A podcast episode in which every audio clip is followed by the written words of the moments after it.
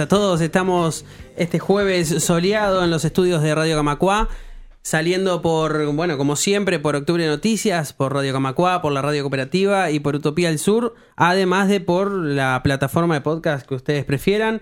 Eh, Apple Podcast, Google Podcast, Spotify, Radio Breaker, Radio Public. Donde nos busquen nos van a encontrar y van a poder escuchar todos los capítulos. Eh, los subimos el mismo día, así que las noticias van a estar más que actualizadas.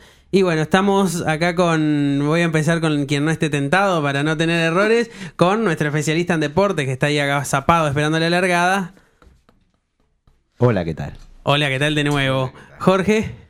Buenas, buenas y felices 15 programas para todos nosotros. Muchas gracias. Vas a tener que dar la velita hoy. Y estamos con Julieta Sidán. Hola chicos, qué bueno que cumplimos 15. Yo nací el 15 de agosto, así que el 15 es un número que me encanta. Ay, siento tremendo déjà vu, ¿qué querés que te diga? Pero vamos a empezar rapidito con las noticias nacionales. Empezamos con los avisos parroquiales que como saben la pelota ya la pasé porque ya no pienso dar más esas cosas. Arrancamos, Julieta. Qué honor para mí esto. Gracias, muchas gracias, Jorge Luis. Para el día de hoy, como lo habíamos anunciado días anteriores, hay una manifestación de la Intersocial en reclamo de presupuesto digno para el pueblo en estos tiempos donde el gobierno nacional pretende recortar en los lugares más sensibles de la vida cotidiana de nuestra gente. Así que hoy a las 6 de la tarde en el Palacio Legislativo los esperamos a todas y a todos. Y también el 17 de septiembre eh, el PIT-CNT convoca un paro general también reclamando presupuesto digno para el pueblo. Y ya que estábamos hablando de Palacio Legislativo y demás, vamos a presentar eh, el acuerdo que fue firmado por el Frente Amplio y Ortodoxia Ballista, representado por Baltasar Brum. Un acuerdo que, en palabras del propio Baltasar Brum, es un acuerdo con claras miras a la elección municipal, pero que aspira a abrir puertas a futuro. Hemos luchado toda la vida contra aquellos que piensan que cuanto menos Estado, mejor. Recordar que este tipo de palabras de una persona como Baltasar Brum, que por trayectoria familiar y por trayectoria histórica, ¿no? Es uno de los fieles representantes de la defensa de la democracia. A su vez, eh, destacar que este tipo de acuerdos se dio también en un lugar simbólico, ¿no? Dentro del Palacio Legislativo, en las salas El Mar Michelini, eh, una sala que, a palabras de Javier Miranda, eh, representa y reafirma los valores de igualdad, libertad y solidaridad. Recordar también eh, a Baltasar Brun en su momento, ¿no? Que fue heroicamente aquella persona que se pegó, se suicidó cuando iba a ser apresado por las fuerzas terroristas y que hoy por hoy, como decíamos, por parte de uno de sus descendientes, se acercan al Frente Amplio en busca de representar esos ideales defendidos en su momento. Eh, a su vez, también Baltasar Brum realizó una ponderación y reivindicó obviamente el estado de bienestar moderno que afirma él es lo más cercano al vallismo que tiene la política actual y mm, hizo un paralelismo y demostró cómo la crisis sanitaria y la pandemia del coronavirus demostró que los estados amplios, los estados presentes y los estados, estados fuertes eh, combatieron y sobrellevaron muchísimo mejor esta crisis sanitaria que aquellos estados liberales donde se opina que simplemente son una, una horca para el desarrollo personal y buscan tener la menor presencia posible y darles el mayor espacio al mercado privado. Cambiando de tema, tenemos noticias de las actas. Lucas. Sí, Vázquez mostró documentos y dijo que las actas de Gilberto Vázquez nunca fueron exactamente las que llegaron a presidencia en una actividad de Zoom de las que está haciendo el expresidente con militantes del interior, en este momento del interior, pero que ya hizo incluso en Montevideo afirmó que para la homologación del fallo de descalificación por falta gravísima se formó un expediente separado. Uno quedó con las actas del tribunal y otro es este, este expediente, dijo en referencia a un documento que mostró ante la Cámara y dijo que uno de ellos se catalogó como reservado y nunca llegó a él, es decir, a presidencia, mientras que el segundo siguió los trámites y fue homologado por Tabaré Vázquez y por la ministra de ese momento, Azucena Berruti. Sí, destacar, como decía Lucas, que en el día de ayer el propio Vázquez mostró los documentos reales, ¿no? Frente a la cámara en, el Zoom con militantes frente amplistas, demostrando de que tanto él como la, señora ministra Azucena Berruti en su momento eh, no fueron informados de que a su vez fue un expediente separado y destacar de que se viene dando de un tiempo acá una campaña para ensuciar ambos nombres Y destacar en este, en este caso también el nombre de Azucena Berruti. Azucena Berruti, que fue la primera ministra que realmente se puso de punta eh, frente al mando militar. Una ministra que en su momento fue la que tomó las riendas de las investigaciones, de que realmente eh, se puso al hombro este tipo de causas y de que eh, hoy por hoy por parte de, de, la cúpula militar y del propio ministro son de defensa actual son nombres que se buscan ensuciar con el fin de ganar algún voto en, esta, en este tiempo electoral. Sí, fue contundente la, opinión de Tabaré Vázquez, creo que fue muy necesaria porque lo que representa es un, una persona muy importante para la historia de nuestro país y la verdad que fue muy necesaria esa aclaración y fue como pocas veces vistos. Me gusta mucho este Tabaré Vázquez que estamos viendo que defiende a rajatabla eh, nuestra posición de izquierda como Frente Amplio que nos deja orgullosos. Sí, no solamente eso, a ver, en parte también se está defendiendo él, que es uno de los sí, sí. a los que salpica este tipo de actitudes. Y destacar de que más allá de lo que las actas dicen, eh, se deja de lado todo lo que tiene que ver con derechos humanos y sí se da todo lo que tiene que ver con eh, el ensuciar el honor del ejército en su momento y realmente eh, no se pone el foco en donde realmente se debe como forma también de disipar todo lo que está pasando con Manini Ríos en, este momento, que en el día de ayer eh, el desafuero no fue aprobado, tanto el Frente Amplio en bloque que votó todo junto, como Ciudadanos eh, del Partido Colorado votaron de que sí se diera el desafuero, el Partido Nacional eh, no lo votó, el sanguinetismo dentro del Partido Colorado no lo votó. Y Cabildo Abierto tampoco lo votó. Por parte de Guido Manini Ríos rompió su principal promesa de campaña, que fue eh, el no ampararse en los fueros, dado de que el partido del de que es líder sí lo hizo. Y a su vez, el propio presidente de la República, Lacalle Pou, también rompió una de sus promesas, que era de que los políticos no debían tener coronita y que no debían existir los fueros parlamentarios, algo que ayer su partido, y obviamente en línea con su pensar, eh, no acompañó tampoco. Bueno, y Gurméndez, el nuevo director de Antel, estuvo en la mañana de Canal 12 y explicó, bueno, realizó varias críticas a la gestión anterior y explicó eh, por qué está de asesor Carlos Díaz Figliola, ¿no? Y seguramente no es para algún tipo de campaña específica para minorías y celulares, sino que eh, afirmó que solamente va a hacer tareas de comunicación. Y sí, en Antel. Eh, esto tiene que ver con la oficina de presidencia de Antel. No saben lo que es la agenda de coordinación interinstitucional le faltó agarrarse la cabeza mientras lo decía, es un rol acotado en la Secretaría. Y afirmó que él cree que en los directorios de los entes tiene que haber gente que sea técnica y política y que requieren conocimientos de manejo empresarial. Claramente de Filiola los tiene porque maneja las iglesias, estas, la, la, las chantadas estas de las iglesias, que son obviamente empresas de lavado de dinero. Eh, estamos hablando de una persona que actúa en un ámbito específico, no es porque no logró ser diputado. Él mismo afirmó que no es porque no logró. Bueno, dime de qué te defiendes.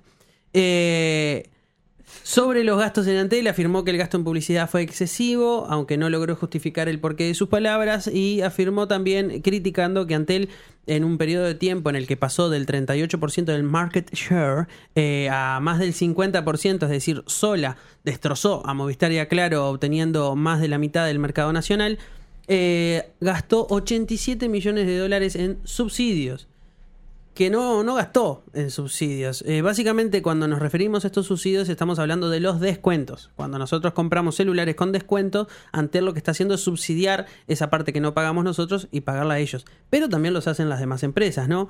Eh, no existen los datos de cuáles son los costos de adquisición de clientes de Claro y de Movistar en Uruguay, por lo tanto, evaluar solamente a una de las tres empresas del segmento es totalmente viciado y es un entrometimiento del gobierno en la campaña electoral de cara al 27 de septiembre. A mí me gustaría tomar una frase que la voy a decir textual de, de Gurméndez, que es la siguiente. Estos números no parecen seguir una lógica de negocios o de justificación de gestión empresarial.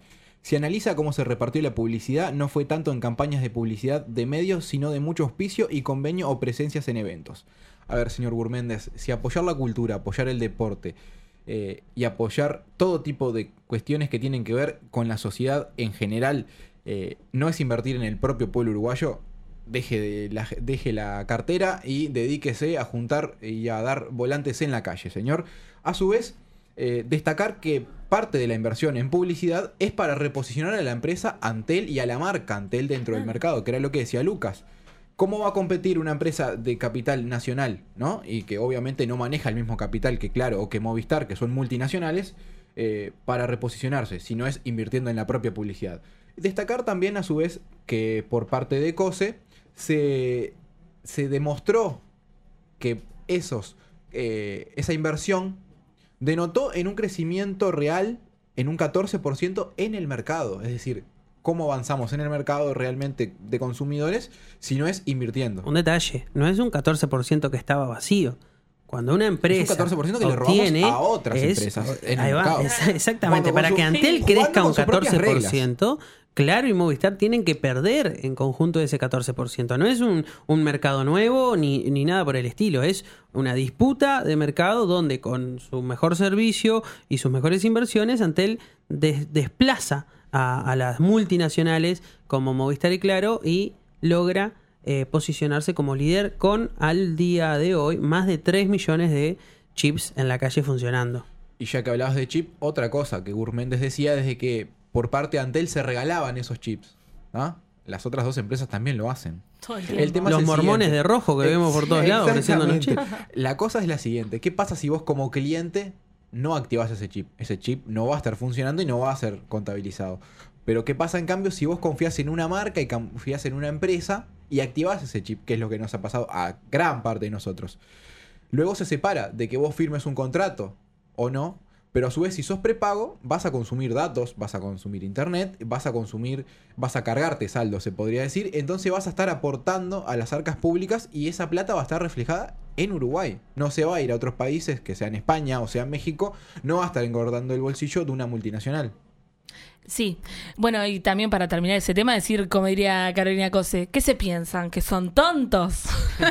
Me encantó ese video. O sea que lo, lo subí a TikTok y anduvo bastante bien porque yo no, no, voy a, no voy a andar subiendo fotos cantando, el video cantando. Subo cosas que me gustan y el de Cose, eh, que son tontos, es buenísimo. ¿Qué son Es hasta para tontos? Ringtone. Ringtone, te lo digo. La, la- vieja, la vieja Ringtone. escuela mal. Ringtone. Bueno, continuando en la línea de las noticias, pareciera que están las condiciones dadas para poder impulsar de una vez el referéndum contra la ley de urgente consideración o alguno de los artículos. En la mañana de hoy nos levantamos con la noticia de la diaria que en la tapa tenían ah, la, noticia de que el PIT-CNT estaría considerando impulsar el referéndum. Aún quedan algunas... em, discusiones por dar dentro de la central de trabajadores y también en diálogo con las demás organizaciones sociales. Es algo que lo venimos hablando, es algo que se viene estando sobre la mesa hace un buen tiempo, ¿no? Dentro del Frente Amplio, dentro del PIT-CNT, dentro de las distintas or- organizaciones sociales. Pero bueno, pareciera que se están dando las condiciones para una respuesta más concreta de, de finalmente ir por las firmas contra esta ley regresiva del Estado. Para aclarar, los referéndum tienen un año para juntar las firmas y, terminar el proceso para lograr intentar derogar algún tipo de ley, pero la decisión del PCNT es bastante clara, aunque puede resultar confusa para quien no está interiorizado. Inició un proceso de referéndum que no necesariamente va a terminar en un referéndum, sino lo que decidió el PCNT es iniciar una ronda de consultas con organizaciones que no son el PIT, otros movimientos sociales y partidos políticos para ver si están las condiciones dadas para ir en un gran acuerdo, en un eh, queda mal decir, en un frente amplio de organizaciones que busquen eh, derogar al menos algunos artículos de, de la ley de urgente consideración y se alinea con decisiones que ya habían tomado el Partido por la Victoria del Pueblo, el Partido Comunista y el Partido Socialista, por ejemplo, eh, de buscar alianzas y de determinar si es viable, válido y, positivo eh, hacer todo este proceso de junta de firmas y de desgaste logístico, político y económico eh, en la situación actual para ver si se puede derogar eh, al menos parte de la ley de urgente consideración. Sobre eso que decías vos, a- apenas eh, te escuchaba, me hiciste acordar a aquel dirigente de Cabildo Abierto que decía que a la interna del PIT-CNT no existe la democracia. Y el poder discutir internamente y de que cada núcleo sindical ¿tá? pueda discutir realmente eh, qué decisión acompañar, si apoyar eh, un referéndum frente a toda la LUC o frente a algunos artículos en general, quiere decir de que a la interna del movimiento sindical, más allá de que sea una central única, hay democracia y hay un posicionamiento global. A su vez, destacar ese nexo con diferentes ámbitos sociales, porque por algo se da esta conversación y este trato con la intersocial, que lo que hace es unificar, como decía Lucas, bajo el mismo paraguas, las diferentes luchas. Una lucha que a todos nos une, que es el estar en contra de la ley de urgente consideración, en artículos que por parte, por ejemplo, de Gabriel Molina, eh, uno de los dirigentes, decía que... De Sutel, ¿verdad? De Sutel, que a su vez el artículo 392 es el tema de las represiones en las ocupaciones, una de las cosas muy defendida por este gobierno, y a su vez el artículo número uno, el de defensa propia, que lo que hace es poner la propiedad privada por delante de la propia vida. Sí, además todo, todo el capítulo de educación que es realmente está salado, ¿no? O sea, básicamente los privados deciden en la política educativa del Estado, básicamente. Y para terminar este tema, quería decir que arrancamos hablando de esta alianza Frente Amplio eh, Ortodoxia Ballista, ahora hablamos de un gran acuerdo nacional. Y bueno, creo que esa es la respuesta, ¿no? La verdadera acuerdo país que, quiere instalar la coalición es esta, ¿no? Y ya que hablabas de, justo hablaba, tiraste una palabra y al pasar, que era intereses. Y el que no encontró resguardo frente a la conjunción de intereses es el director nacional de la granja, Lucas. Sí, la verdad, bastante raro. Eh, que al parecer no era el único verdulero que se tiraba en la coalición porque el director de Granja eh, al parecer firmó como apoderado de Mi Granja SA, Sociedad Anónima para el que no sepa, eh, para instalarse en el mercado modelo y luego recibir el subsidio para trasladarse a la UAM.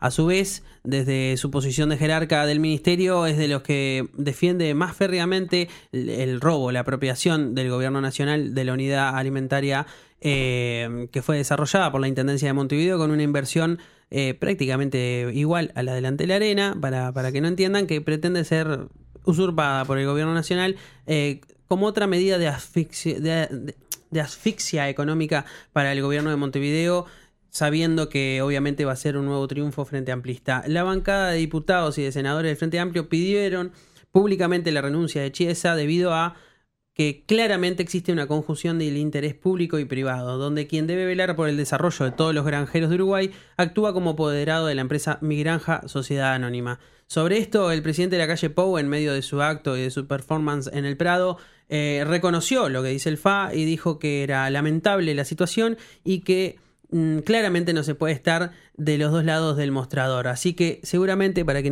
quienes nos escuchan en la tarde, eh, la noticia va a ser el ex director de Granja, si hay un poquito de seriedad institucional por parte del gobierno, al menos en este tema. Sí, destacar que el propio Nicolás Chiesa la semana pasada estaba criticando a la gestión anterior de la dirección de Granja, que decía que los dineros invertidos por parte de esta dirección no habían llegado a los reales beneficiarios de que se había desmantelado los apoyos a las granjas. Y hoy por hoy encontramos de que este señor trataba de acomodar todos los apoyos dentro del carro y llevarse la plata tanto por la eh, órbita privada como por la pública. Los apoyos dentro del carro y el carro con chapa oficial, además, Increíble. Exacto, ahí está. Pero realmente encontramos de que no es la primera vez que se da este tipo eh, de casos con jerarcas del nuevo gobierno que se instaló el primero de marzo.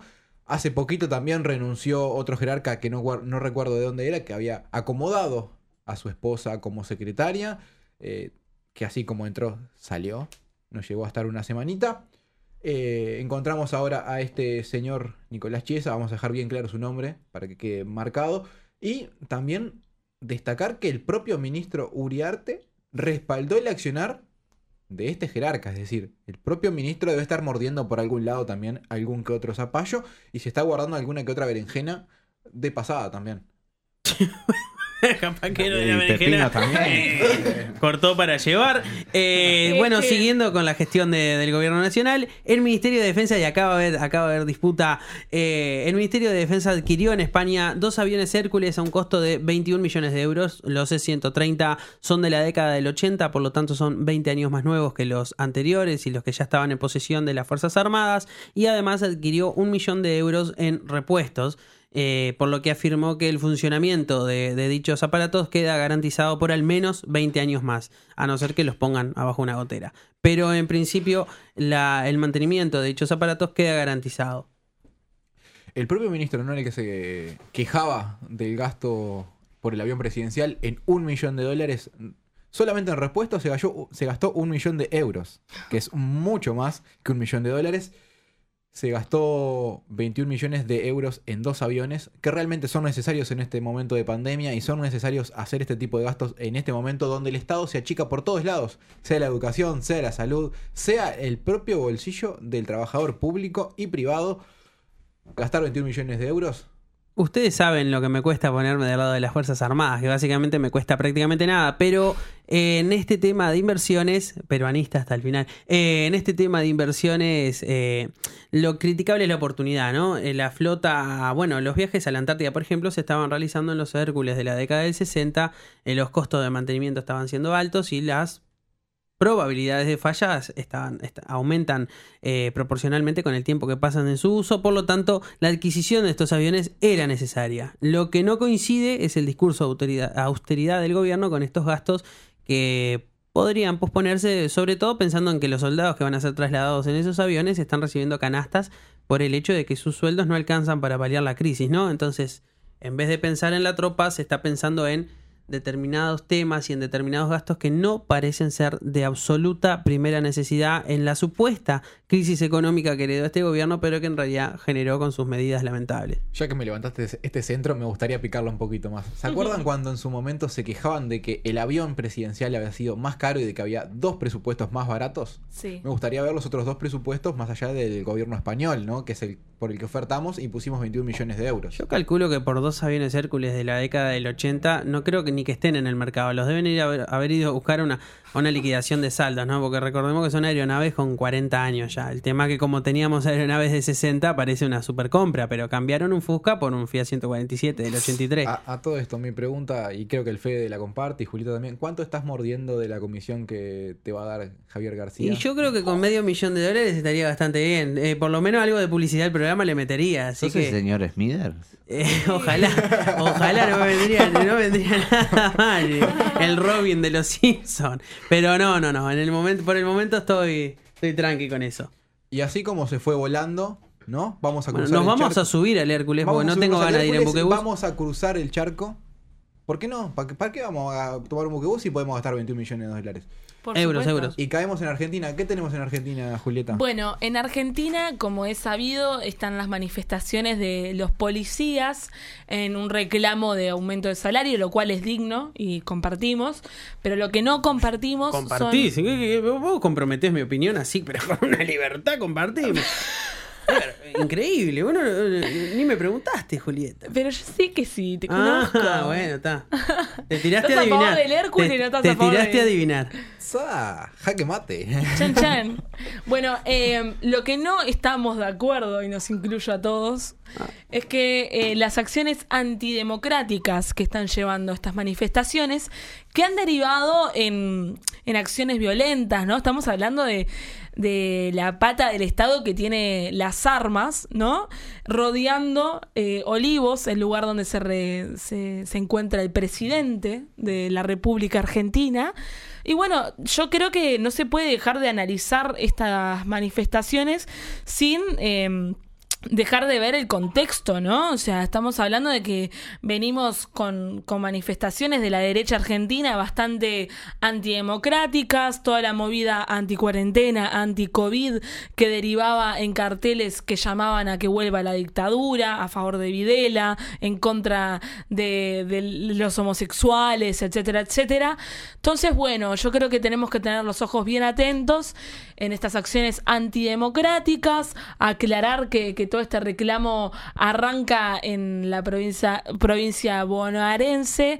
El reclamo se hace a Axel Kisilov, gobernador, pero bueno, eh, después derivó a, rodear la, Casa de Olivos, ¿no? Bueno, para, para aprender un poco más del tema o del sistema político argentino, recordemos que a nivel de Buenos Aires tenemos tres jurisdicciones, ¿no? La jurisdicción nacional, que es la que comanda Alberto Fernández, que es el presidente, Axel Kisilov, que comanda la provincia de Buenos Aires, y la Reta, que es del macrismo, eh, que comanda lo que se denomina Cava, que es la ciudad autónoma de Buenos Aires, la capital de, Argentina. Los policías de la provincia son los que realizaron la, la manifestación y si bien eh, tanto el gobierno nacional como el provincial reconocen la legitimidad del reclamo, ya que el gobierno de Macri les, ah, les mordió un tercio del salario real y los dejó en una profunda miseria y una incapacidad logística y humana bastante compleja, eh, hay que tener mucho cuidado cuando quien, se, quien protesta es obviamente el portador del poder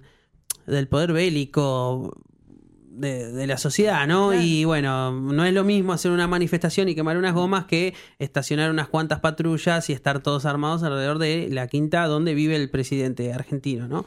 Sí. Recordemos que igualmente Alberto Fernández ya eh, designó algún tipo de solución y redistribuyó un fondo que se reparte normalmente entre Cava, eh, la ciudad de Buenos Aires y la provincia para que la provincia pueda afrontar este tipo de reclamos salariales legítimos y bajar un poquito la tensión en Argentina porque estamos ante fuertes intentos de desestabilización del gobierno utilizando facciones complejas como los terraplanistas, los antivacunas, los macristas que son casi tan casi tan desarrollados como los terraplanistas.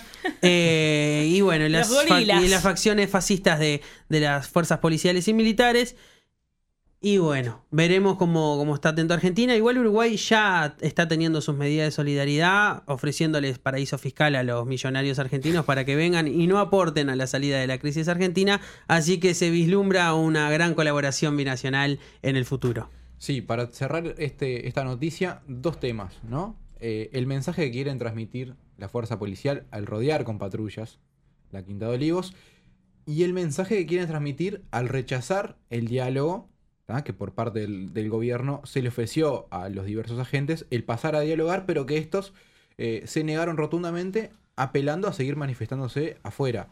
¿no? Una manifestación que, como decía Lucas, viene de la mano y, en línea con otro tipo de manifestaciones que son apoyadas indirectamente eh, o directamente, sin, que, sin decirlo explícitamente, por parte del macrismo y del gobierno que, que salió.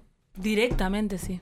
Y bueno, y ahora vamos con una pequeña pieza musical y nos preparamos para la llegada de los deportes porque Federico está dando la vuelta al local de, de la radio y esperemos que en alguna de estas la podamos abarajar y meter para que charle sobre toda la realidad nacional y mundial deportiva. Para, para Lucas, Diga, antes diga, de, diga. de- de terminar, fuerza Alberto, fuerza Axel, viva Perón. Está, eh, sí. Se lo hubieras mandado por WhatsApp, ¿no? no. Sí. Creo que Alberto, to- Alberto to- Axel sí, pero Alberto creo que todavía no ¿Se puede, Roto se- se Fuerza, puede- se puede Rodolfo. cortar esta parte? No, no, peor fue lo que vino después. No, no, no escuché, la verdad te, te estaba... Fuerza Rodolfo. No, no, no, no, no. Dale, ahora Bueno, sí, vamos poné lo con, que vamos quiera, con la música.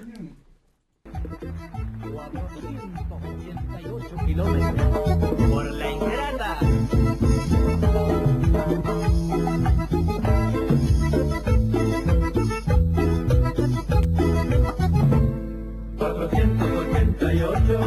Matadera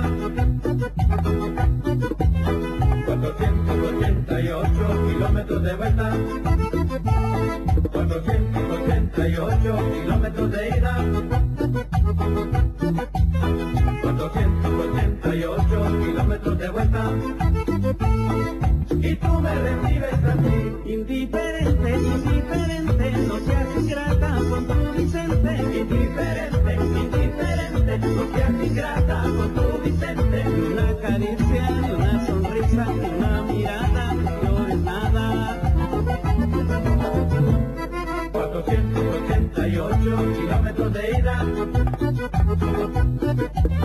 488 kilómetros de vuelta. 488 kilómetros de ida. 488 kilómetros de vuelta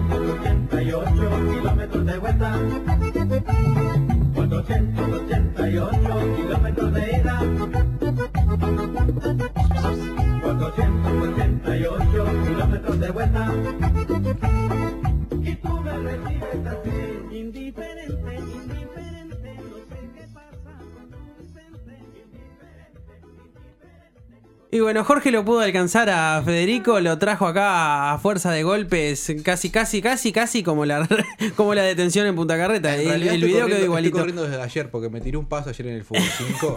que ya seguí. desde- ¿Vamos a hablar de ese partido?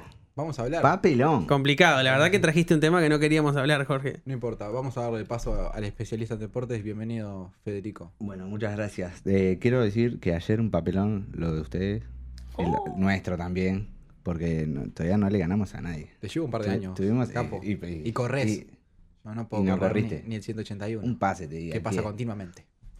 Bueno, eh, con el deporte, vamos con el fútbol uruguayo. Eso te pasa por jugar con gente en edad de papi fútbol, Federico.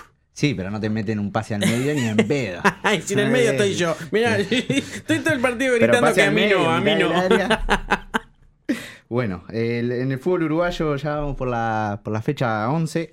Eh, empezó ayer con ganando Cerro Largo de, de nuestro señor Rodolfo. 3 a 1 le ganó a Plaza Colonia.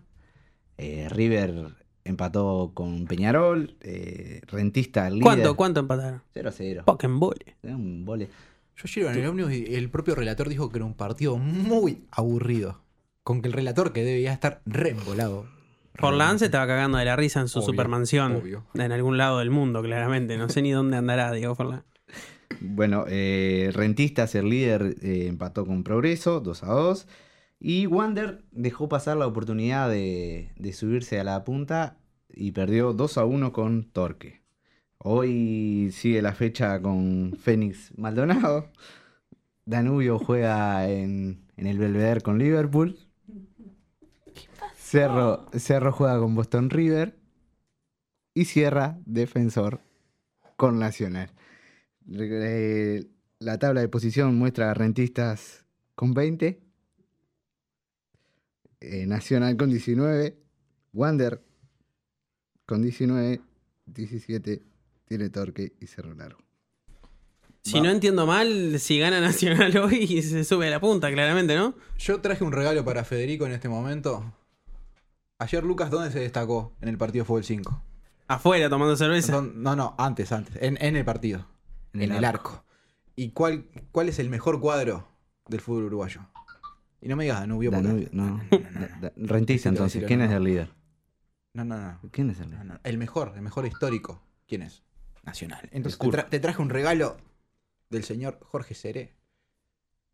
No, no, no. Este, Ca- esto es un momento. No, candidato a alcalde. calamitoso. Diría un No, no, no. señor. Porque, porque Jorge se, se olvida que esto es radio. Le acaba de entregar el, el infame una lista de. ¿quién es? Jorge Seré. Jorge Seré, candidato candidato, al. CH. Se sabía, sí. No, no, no. De que vio ahí un rincón. Yo no puedo creer que haya, se haya La puesto una sacar del foto ángulo, me dicen. y no, y no aparezcan las manos. Se tendría que haber parado con las manos arriba. Así tendría que haberse puesto. Con las segura, manitos arriba, sí. los boleros. Bien, bien, Seré. eh, buen jugó con nosotros en Danubio. Campeón de América del Mundo. Quiso tirarse a la política. Bien. Y se le fue la pelota contra los caños. Nacional sería el mejor cuadro de, de- de todo, pero la verdad que cuando salen de ahí, bueno, mirá Hugo de León. Hugo de León. Salen para cualquier lado. Loco, ¿sabes? Lo, lo peor se ve que son las concentraciones, porque en los partidos, la verdad, la- la- lamentable, lamentable. Bueno, ahora vamos con el, con el tenis. Eh, se sigue jugando el US Open. En estos momentos estamos en las semifinales. Juegan jueves mañana. Juegan Medvedev contra Dominic Thiem. Jueves es hoy. Eh, viernes, viernes. Ah, perdón, perdón. mañana viernes. Dominic Thiem contra Medvedev y Carreño Busta contra Alex Zverev. Quiero decir, eh, no sé si lo vieron el video, pero descalificaron a Novak Djokovic por pegarle un pelotazo a la jueza de línea.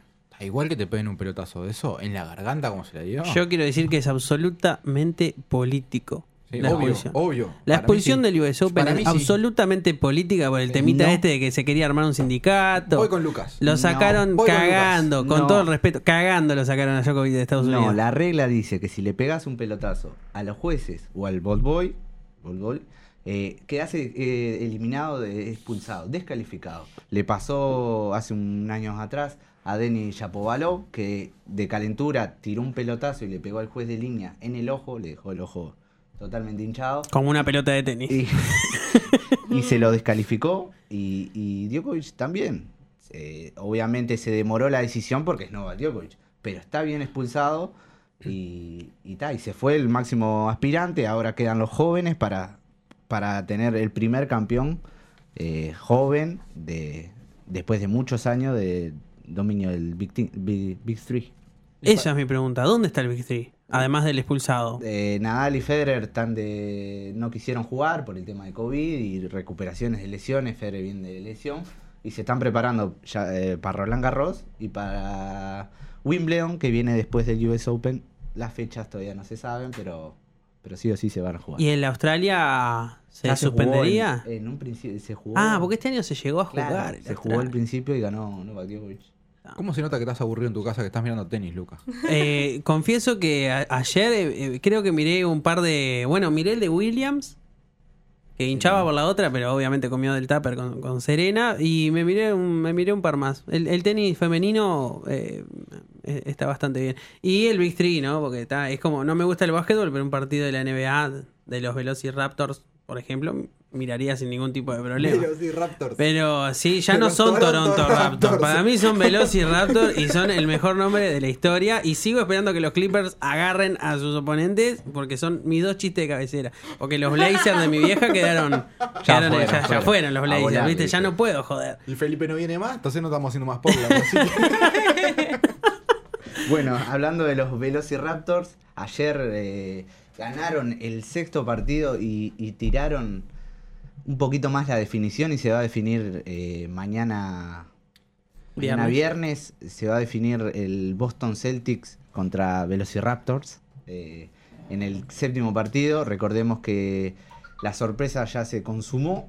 Miami Heat eliminó al máximo favorito de la conferencia este, a Milwaukee Bucks de Giannis Antetokounmpo, que se lesionó en el quinto partido y no pudo jugar. O sea que son ante Tocumpo dependientes, se podría decir. Sí, es, el, es la figura de la NBA y, y si bien Chris, Chris Middleton sacó un poquito la cara por el cuadro, no le dio para, para enfrentar al, al Miami, que es la sorpresa, un equipo joven, con Eric Spoltra eh, toda la vida eh, estuvo en, en Miami Heat, se le dio la, la oportunidad como, como entrenador y la está aprovechando. Tiene un equipo joven con Jimmy Butler en modo playoff jugando muy bien y un montón de jóvenes tiradores, defensores como Bam Adebayo y, y Duncan Robinson, por ejemplo.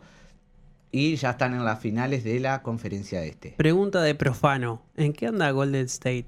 Golden State tiene lesionado a Steph Curry y a Clay Thompson, Y ta. además de que se le fue Kevin Durant. Por ende, eh, Comieron del tupper, Comieron del tupper, fueron último en la NBA. Último. eh, eso la aprovechó para que tienen el, el pick, eh, pick 2 del draft del año que viene. Lo tienen eh, de este año. Dentro de un par de meses se hace. Eh, un proceso de reestructuración. eh, aprovecharon de que estaban lesionados, perdieron partidos, van a agarrar a un jugador joven y, y volver a, a, a competir el, el año que viene. ¿Para dónde se fue Kevin Durant? Kevin Durant se fue para el Brooklyn Net junto a Katie Irving. Van a hacer un mega proyecto. Seguía lesionado, por eso Brooklyn Net no, no compitió nada. Pero para el año que viene. Ah, igual hace años que no juegan a nada. Hace años que no juegan a nada. ¿Seguimos con caso cero en Disney? Caso cero. eh, Impecable. totalmente ¿Se acuerdan cuando se burlaron de mí porque habría Disney, no? ¿Se acuerdan? Igual Bien, ahora tienen todo, el mundo está en Disney. ahora. Es más entretenido que antes Disney. Todo NBA, todos los, todo, todo. Y ahora empieza, no en Disney, pero en Estados Unidos, empieza hoy el fútbol americano. Eh, empieza la NFL eh, y, y ya da el puntapié a la, a la, a la temporada. Eh, juegan Todos, eh, todos básicamente. En, en sus respectivas canchas, no hay algo hermético ni, ni nada. O sea que ya sería un campeonato normal. una Sí, nueva eh, normalidad. la- el NFL Sin público, ¿no? Sí, obviamente, sin público. Se quiere, dentro de un par de meses, ya transcurrida la temporada, empezar a meter gente, pero de eso es un proyecto a largo Bueno, plazo. y vamos con la cosa que más me entretiene, eh, por lo general las vacaciones de julio, pero ahora con la pandemia se hace ahora. ¿Cómo viene el tour? Le Tour. Eh, eh, el martes y el miércoles hubo temporada de carreras en llano, de sprint. Ganaron Sam Bennett y Ewing. Por ahora sigue siendo líder Pris, eh, Primos. Primos Roglic. Eh, a, a 21 segundos viene Egan Bernal, el colombiano, que, que hay que ponerle la fichita siempre a los latinoamericanos y más a los colombianos, que son los únicos que sacan la cara. Eh, hubo polémica porque eh, le dijeron a- en una entrevista a Bernal si, si haría un poquito de, de complot, complot no, pero un poco de ayuda de los colombianos. Un extra de solidaridad con compatriotas. compatriotas como Nairo Quintana, Rigoberto Urán, eh, Sergio Higuita, entre otros. Y Bernal salió diciendo de que en una escapada, en, un- en una escapada, Quintana no le quiso tirar. No, en la, en la mecánica del ciclismo, cuando hay una escapada, se tiran, ayudan a, a cada uno un ratito. Nairo no quiso a- ayudarlo a Bernal, entonces desmintió eso de que puede haber un complot y, y cada uno va por su equipo a pelear. Pregunta: ¿Cómo está el mercado de traspasos de, ju- de jugadores? De jugadores, parece, parece que Suárez eh, se va para la Juventus. Yo hoy leí que arrugaba, ¿eh? Eh, es, es, es muy cambiante. El, el capítulo anterior de deportes dijimos que Messi era seguro que se iba para el Manchester City, tiró para atrás y se queda en el Barcelona. Eh, va a estar un año bollando porque ya para el año que viene se va a ir gratis eh, y, y veremos. Eh, Suárez por ahora está en el Barcelona, sigue entrenando, Messi ya fue a entrenar también. Eh, y, y veremos el futuro. Nada está nada definido, por eso es al pedo decir, se confirma eh, que va, pero pero está. Justo hablabas de Barcelona y Juventus, ¿no? ¿Qué pasa con el Pita Higuaín y qué pasa con Vidal? Eh, eh, se quiere hacer un... No se sabe. Vidal, eh, se dijo algo de la Juventus. A Higuaín lo van a, lo van a fletar de la Juventus. Conte mucho no lo no, no cuenta con él y por ende, por eso quiere, quiere a Suárez o a otro jugador que potencie a, Vidal, a Dybala y a Cristiano Ronaldo. Justo estaba leyendo de que Higuaín se podría ir al Inter, pero no en Italia, sino que a Miami, el cuadro de Beckham. Es uno de los posibles ofertantes. Y el, el Inter, en esto de los trasplazos, el, el Inter Miami eh, tiene plata, por ende puede traer a cualquier jugador, gracias a Beckham, y, y la- las, las novias tienen, siempre. Y el que sí se iría al Inter de Italia es Vidal, que anda ahí más o menos, pero que el Inter no quiere poner un solo euro, sino que quiere... Lo bien que hace, porque Vidal ya no, no estaría dando lo que dio, fue un gran jugador, pero... En ya- el Bayern nomás. Bayern y, y Chile Juventus 2015. En su momento en la Juventus con Pirlo y, y Bueno, pero, Pogba. pero al lado de Pirlo, ha- Pirlo, hago yo el, me- mejor medio. Pirlo y yo somos el mejor mediocampo de Italia. Dejate de, dejate de joder. Bueno, llegaron a una final de Champions, así que... Y ahora, dos preguntas. Manchester y Jadon Sancho. ¿Y qué pasa con Bale y el Real Madrid? Eh, Bale, primero Bale. Eh, el Real Madrid se lo quiere sacar de encima a, a diestra y siniestra. ¿No Bale. te acordás cuando puso toda la, puso toda la tarasca arriba de la mesa y dijo, yo quiero el jugador más caro del mundo? Y puso, y lo, lo compró. ¿Y ahora? Lo que pasa es que las lesiones a Bale eh, lo han mermado bastante. Eh, hace, poco en una concentración de, de Gales dijo Gales, el golf y, y Real Madrid en ese orden, o sea, dando una fuerte declaración de que el Real Madrid poco le importa a Bale. El Real Madrid se lo quiere sacar de encima, pero cuando juega hace la diferencia, por ende eh, no se sabe si, si se lo saca de encima o no. Siempre entra en el 70. Fresco, va a hacer la diferencia contra cualquiera. Hmm. Bien. Y Seydon Sancho, no se sabe, el Manchester United compró a Bunny Van de Beek de la, del Ajax, Pero con todo esto de la, del coronavirus, el Manchester United dijo que no tiene tanta plata, que dio muchas pérdidas y que, y que está viendo si puede comprarlo o no. No sale, no sale barato Jadon Sancho, un gran jugador, pero eh, hará el esfuerzo. ¿Depay? ¿En qué anda Depay? ¿Se va al Barcelona o no se va al Barcelona? Y Depay depende de lo que haga Suárez. Suárez, si se va Suárez, Depay tiene el primero, el número uno. Para... Depende de lo que decía Messi entonces. Y si se va de Pai, ¿no querían comprar a un uruguayo si se iba de Pai? Mm, Creo que, creo que Peñarol está rezando que se vaya de Pai porque agarra guita, ¿no es? Va, eh, el de Peñarol. eh, Darwin Núñez se fue para el Benfica y el otro de- delantero de Peñarol, que era de Peñarol. Parece que es el que comprarían como un semi recambio de Depay y eso le implicaría unos cuantos millones de dólares a Peñarol, así que están...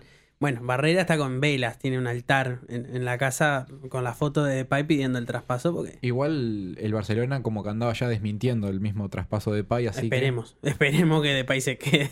Básicamente así no. que... ¿Tenemos algo más de deporte? Paren, porque, perdón, saben que, que en la audiencia eh, yo pregunté qué, qué opinaban de Jorge Seré y me acaban de contestar, para unos penales dámelo, pero para alcalde paso. Quería preguntarle si alguien quería contestarle. La prueba verídica de que tenemos oyentes, Ulises. Esto es increíble, increíble. Apoyo totalmente al oyente de que seré Superman, esa icónica transmisión de Superman seré. Es un gran atajador de penales, pero más de ahí. Una de las pruebas vivientes de que el tema de que hablábamos la otra vez de separar la obra del, del artista eh, está más que vigente, ¿no? Lo nombrábamos con Lugano, lo nombrábamos en la defensa de Bolsonaro, Hugo de León. ahora Bueno, ahora se suma Godín Seré. y Godín. Bueno, bueno, Godín, Godín que no sé, no sé, fue a garronear café a la torre ejecutiva, no sé qué, no, no- no sé qué Se fue. dijo que eran íntimos amigos o algo de eso, ¿puede ser? Sí, sí. Cosa que es más preocupante aún, pero está. Es un empresario, Godín. Sí, ojo con el antidoping. Bueno, vamos a una canción y nos metemos con el tema central. Vamos arriba.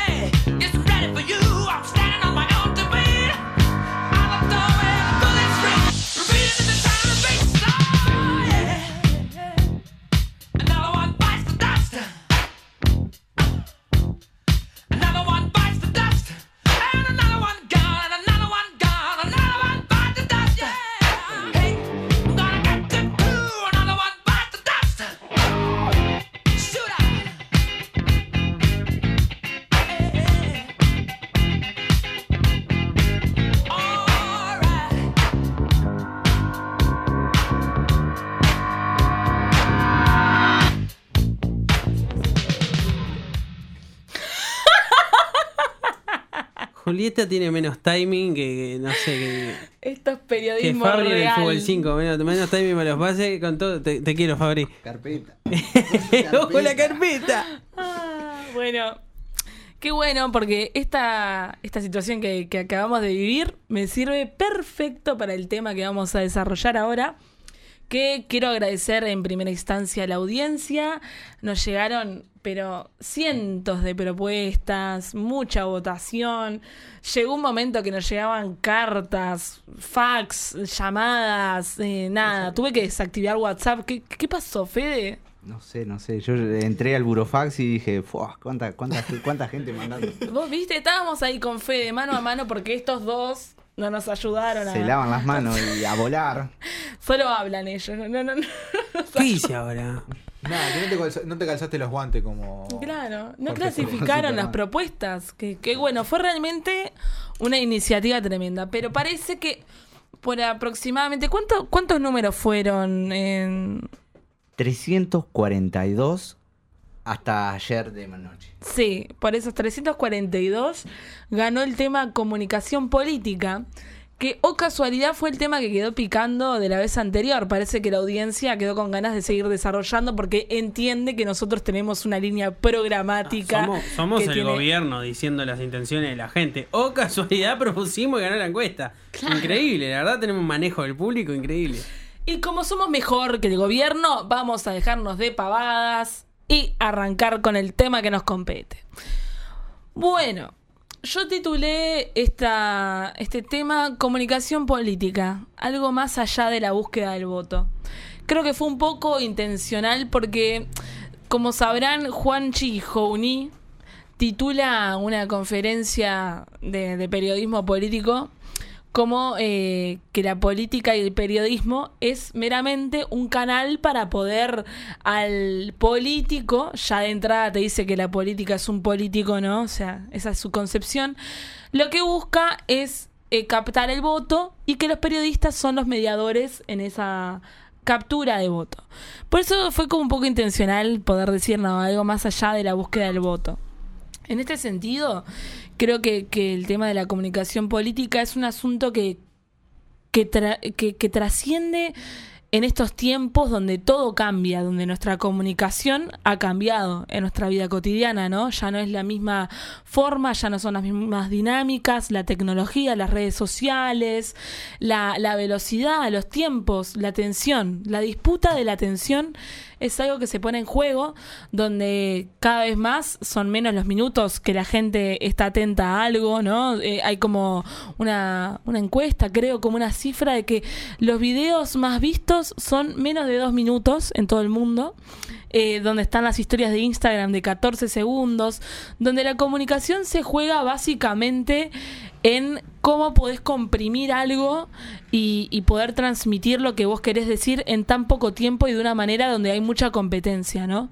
Eh, está el caso de, de, de Podemos en España, que fue como para mí eh, una bisagra en esta discusión como izquierda de cómo transmitir los discursos, ¿no? Cu- cuando se proponen hacer eh, Fuerte Apache, por ejemplo, cuando empiezan a, descubrir que en realidad lo que se está poniendo en juego no es tanto el trabajo académico o el desarrollo intelectual que uno puede desarrollar como izquierda, sino cómo hacer que a la otra persona le llegue aquello, ¿no? Porque como venimos hablando, la importancia de traducir la idea es fundamental para que la gente la pase por cuerpo. Y muchas veces reducimos la comunicación a, bueno, ¿cómo digo la información? ¿Por qué no tengo tales canales de comunicación, de informativo? Y no, y yo creo que, que hay que pensarla de una mirada integral, desde cómo es nuestra postura corporal, desde cómo decimos las cosas eh, en cuerpo a cuerpo, pero también incorporando el sentido amplio del ser humano, ¿no? Esto de, de la diversión, de- del entretenimiento, es un factor importante.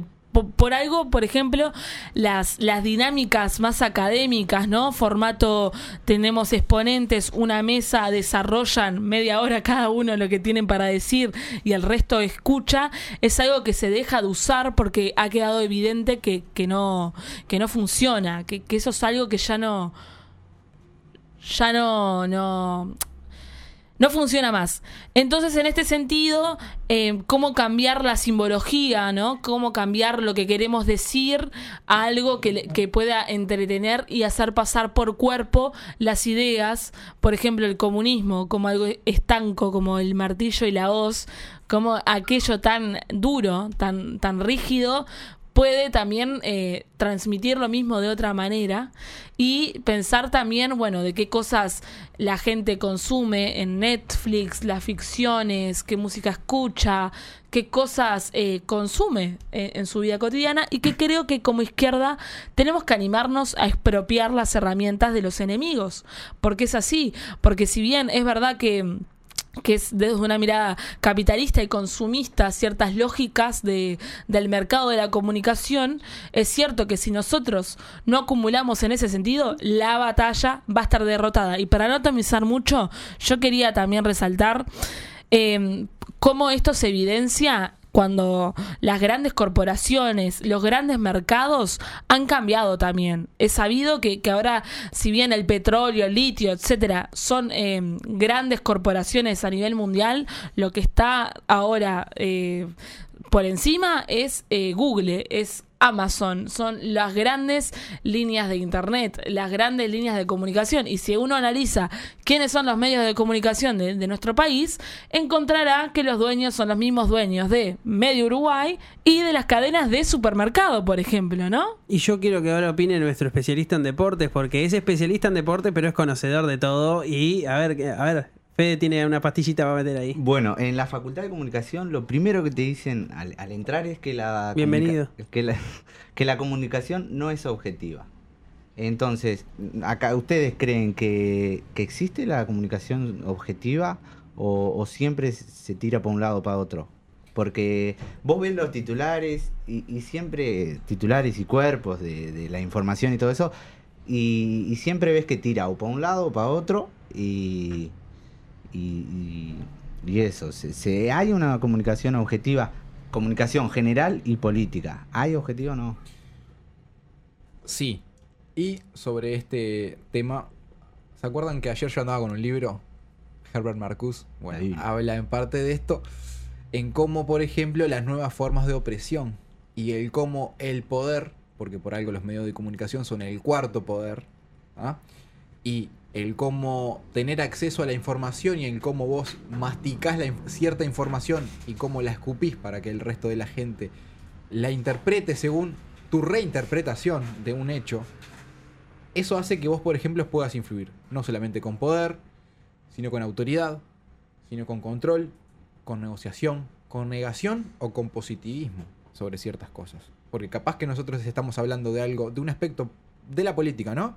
Capaz que para vos está bien, pero para otra persona está mal por su propia forma de ver y en cómo interpretó esa noticia. Y una de las cosas que decía Marcus es que hay que leer palabra a palabra y entre líneas para tratar de entender cómo el que redacta esa noticia o ese informe o lo que sea trataba y cómo se encontraba en ese momento. Porque vos no es lo mismo si estás transmitiendo una noticia estando triste, estando contento o estando con un revólver en la cabeza. Entonces ahí va más o menos la cosa.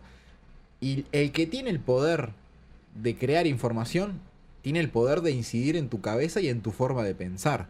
Es decir, y tu forma de pensar se traslada a cómo vos, por ejemplo, votás. Y en cómo vos eh, te posicionás frente a un discurso político, frente a un spot, frente a un video de Instagram o frente a un a, la imagen de un candidato. Y sobre eso quería ir a una, a una cosa que pasó hace poquito justo acá en, en las elecciones nacionales de, de Montevideo, eh, que se da.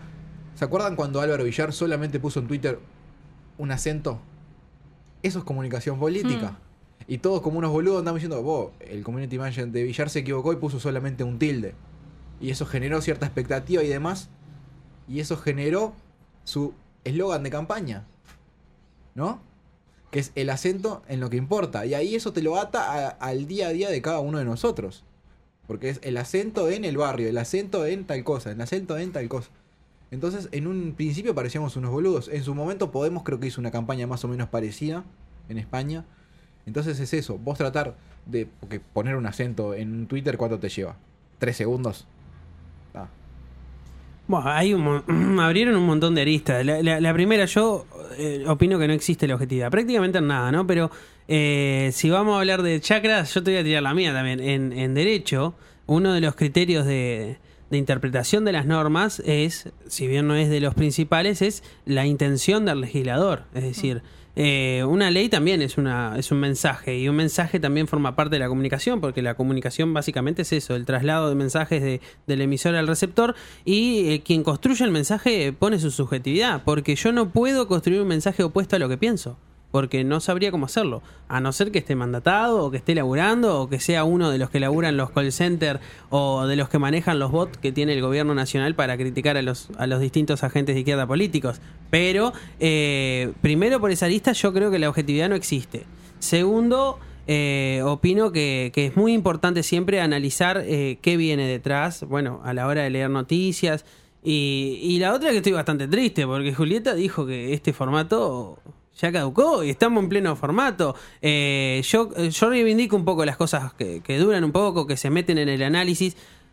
Obviamente como no las masivas, sino como las de consumo, tal vez nuevas formas, pero de a poco tenemos que ir. Pensemos que no somos un informativo que dura dos horas, tampoco podemos ser un TikTok que dura una, porque yo veo eh, constantemente hay cuentas que hacen resúmenes de noticias en menos de un minuto y las suben con una buena edición de video. Y bueno, los formatos cambian, pero yo creo que eso va de la mano a la sociedad. Recordemos, acá tenemos el logo, por ejemplo, de AEU, el logo de Camacuá, el logo de la radio cooperativa, eh, el logo de octubre. O sea, a la hora de pensar los logos, los logos han evolucionado de una forma donde ya ponen el nombre. ¿Y por qué? Esto te lo digo porque de alguna manera tuve que elegir el logo en algún momento. ¿Por qué? Porque la gente ya no tiene o la capacidad o las ganas de descifrar qué está mirando. Es decir, Claro. la gente ya no tiene ganas de deducir que esa M es de McDonald's. La gente necesita leer McDonald's.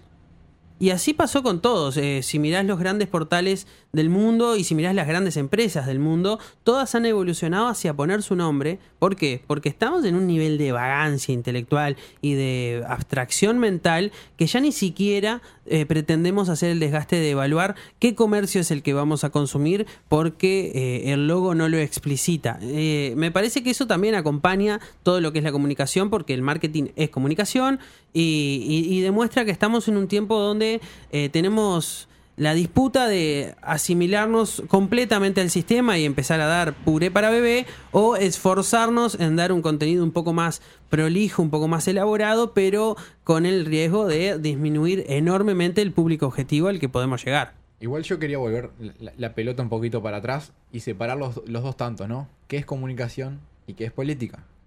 La comunicación, primero que nada, sí, para hacer a, a grosso modo, y, y que me disculpe el Fede, que es un sabedor eh, eh, de esto, es el intercambio de mensajes, ¿no? O de símbolos, creo que decía Lucas. A ver, si a vos te tiran una M amarilla, vos vas a saber que es de McDonald's. Eso también es una cosa. Y eso hace que haya dos lados que se están comunicando directa o indirectamente. Llevado al ámbito político, ¿tá?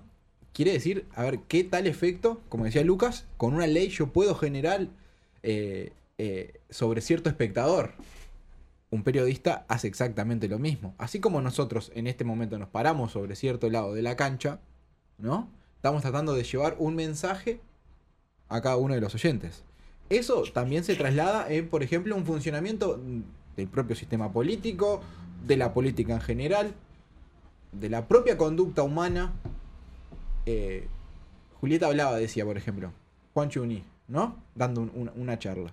Juan Chuní lo único que hace, que, a ver, una, porque una cosa es un periodista y otra cosa es un comunicador y otra cosa es un payaso. ¿no?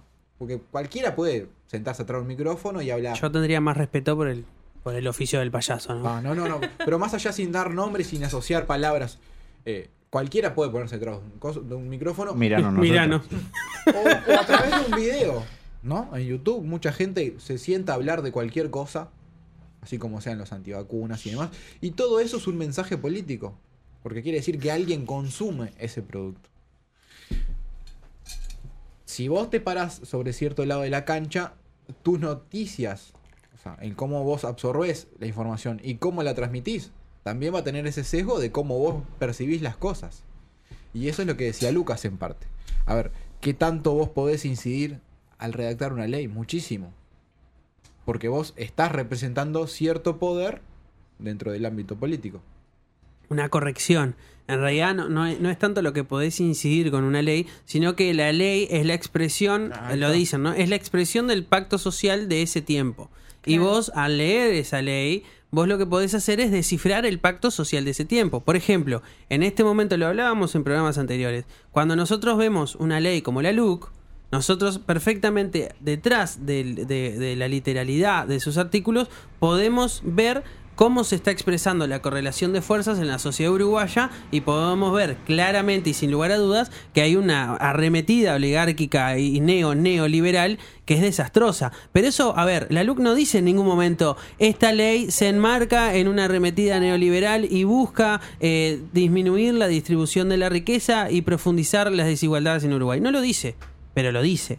Entonces, cómo la literalidad de los artículos tiene que ser indagada y tiene que buscarse ese mensaje por detrás, es algo que hoy en día la sociedad y nosotros, todos, eh, por lo general, eh, eh, as- aspiramos o intentamos no hacerlo, intentamos evitarlo. Y ciertos proyectos políticos, como nombrabas vos a Podemos, con todas, la- con todas las salvedades que podemos hacer sobre la izquierda y su profundidad y su, y su proyecto, intentan eh, romper, pero eso disminuye el público eh, y atenta un poco contra lo que es una mera lógica de marketing, buscando algo más político realmente, ¿no? Y esa me parece que es la disputa del día de hoy, adaptar la disputa política a las nuevas formas que para mi gusto eh, se están volviendo así de blandas para dificultar el proceso de que el pueblo pueda a sí mismo eh, hablarse.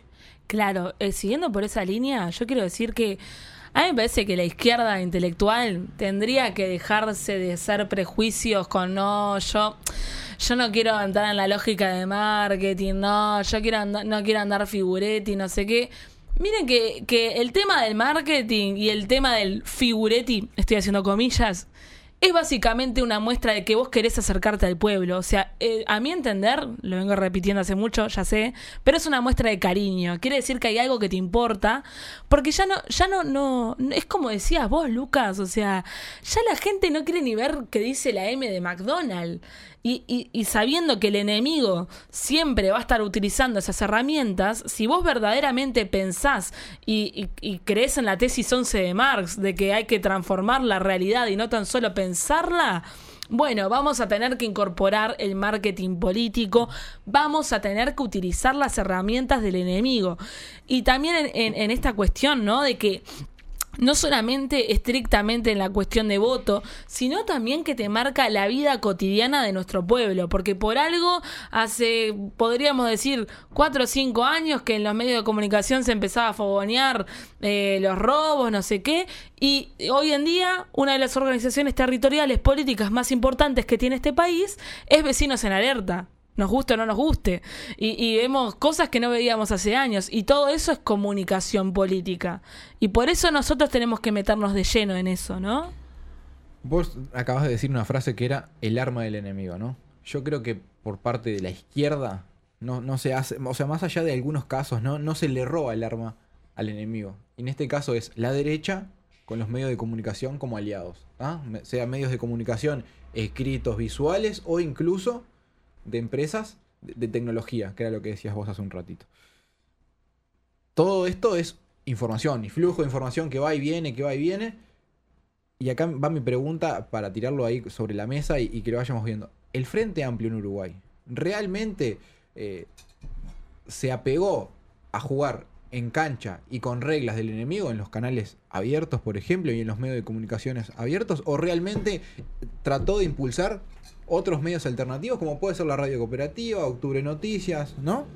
Eh, realmente impulsó, bueno, en su momento intentó hacer FATV, que se cayó. Bueno, son canales donde otros partidos políticos en otros países realmente se han puesto la camiseta en esos ámbitos para poder transmitir sus ideas a través de sus propios canales. Yo tengo ahí un- una salvedad. Yo no sé si FATV hubiera sido una buena idea. Eh, nosotros tenemos que recordar que el Frente Amplio expresa una multiplicidad de opiniones y creo que eso va más en tarea de, de- de- de los propios sectores. Yo creo que es muy difícil, bueno, se nos está haciendo muy difícil la síntesis política para la toma de decisiones, imagínate para comunicarlas.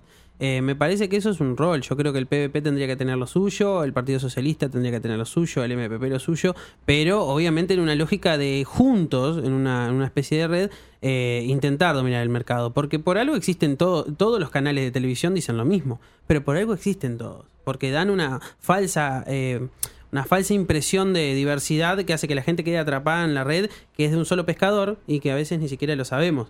Eh, yo tengo, tengo ese, ese tipo de salvedades y, volviendo a un tema, a un tema, yo creo que la, la mayor herramienta para, para intentar combatir, y no, no sé si voy a entrar en armas de enemigos, porque me parece que la comunicación es un fenómeno humano y que la dominan las empresas es un tema meramente comercial y no, no, no sé si es un enemigo, pero sí creo que hubo grandes medidas y yo siempre voy a defender, yo creo que el plan Ceibal generó una democratización del acceso y de la conectividad en Uruguay que hizo que un montón de gente accediera y no solo empezar a ser consumidora, sino emisora de contenido. Y eso democratizó y eso es algo de lo que se está buscando retroceder fuertemente ahora con la próxima ley de medios y con alguna de las medidas de la ley de urgente consideración. Ahora, no es casualidad que Rotos Pero Suena salga por la radio cooperativa, nazca en la radio cooperativa, porque yo creo que la democratización va a romper en ese esquema empresarial que hace que termine emitiendo solamente eh, mensajes empresariales. Los medios de comunicación hoy son mensajes empresariales. Y apostar a estos proyectos, proyectos cooperativos, proyectos que van por otra línea, eh, ayuda de a voces. poquito.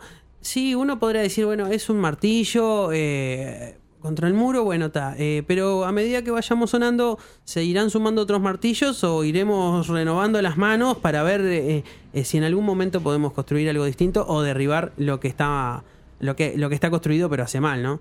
Y les aviso que vamos redondeando porque vamos como seis horas de programa. Me encanta. Estamos para hacer una Sí, viste que lo- los nacional. bardeo en vivo, nada, apagar micrófono. Estamos a nada de hacer las 7 horas de discurso de Fidel. Así que sigamos. Estamos a 14 horas Bien. de un discurso de Chávez igual. Para, yo quería decir algo, ¿puedo? ¿Cómo no? Eh, igualmente, a mí me quedó pensando cuando, cuando dijo Jorge lo de los medios, yo pensaba, porque más allá de- de- del tener o no los medios de comunicación, me acordaba de esta anécdota que contaba Botinelli, que analizando los, los debates de Valle, el último Valle, el peor, que eh, se acuerdan que él tenía mm, una vez hizo tres debates seguidos en un programa de televisión y que eh, ese, ese, esos debates él y un cubano, o sea, Botinelli y un cubano lo- los analizaban y el cubano le dijo a Botinelli, eh, Valle gana en cualquier parte del mundo, o sea, eh, lo daban como ganador a Valle, pero en Uruguay no. En Uruguay hubiese perdido Valle esos tres debates. ¿Por qué? Porque la idiosincrasia Idiosincrasia uruguaya. uruguaya no va la, la, la demagogia, no, no nos gusta mucho eh, la, pre- la prepotencia y eso, ¿no? Y, y eso me quedé pensando, que eso también está incluido en la comunicación política y por eso yo iba con el, con el tema del cuerpo y el tema de, de la comunicación meramente humana que es también las formas. Y yo creo que el Frente Amplio o la izquierda, más allá de incorporarse al, al monopolio de comunicación, tiene que pensar con las herramientas que tiene. O sea, nosotros tenemos que ser creativos con lo que tenemos. No puede ser que la excusa sea siempre la plata, porque eso es caer en algo fácil. Y, yo no quiero pensar en eso. Y también quería incorporar otra cosa. Más allá de, de la comunicación estrictamente de medios de comunicación, es también incorporada a la política pública. ¿Cómo incorporás una comunicación popular dentro de tus políticas públicas? Porque muchas veces se termina haciendo convenios con privados, muchas veces la publicidad termina siendo una lógica de, bueno, ¿cuántos sponsors tenés? En vez de pensar, bueno, ¿cómo incluyo al barrio en este asunto? ¿Cómo incluyo lógicas del, de- del diálogo cotidiano en este asunto? Que eso también es parte de la comunicación política. Eso es también eh, llevar el símbolo que, que la gente quiere a otra parte. Y bueno, nada, quería incorporar eso. Y bueno, ya que estamos cerrando este tema, comunicarles que nuevamente va a haber una encuesta para que puedan elegir el tema del próximo programa, de que voten, nos sigan comunicarles que estamos en Instagram, que las encuestas están hechas en las historias, eh, que también tenemos Facebook y que, como dijimos al principio del programa, estamos saliendo por la radiocooperativa.uy, octubrenoticias.com, Utopía del Sur Online y Radio Camacua. Eh, En el futuro se sumarán más medios, pero en esta lógica empresarial nos está costando dar con la moneda. Y en eh, las plataformas de podcast favorita que tengan, seguramente estemos. Y si no estamos, manden el reclamo que vamos a patear las oficinas que haya que patear. Síganos, compártanos y eh, hagan llegar nuestra voz a todos lados. Y los esperamos el próximo programa. Los amamos. Nos vemos, compañeros, nos vemos. casa, vaciaron la carcasa para que los vayamos a buscar.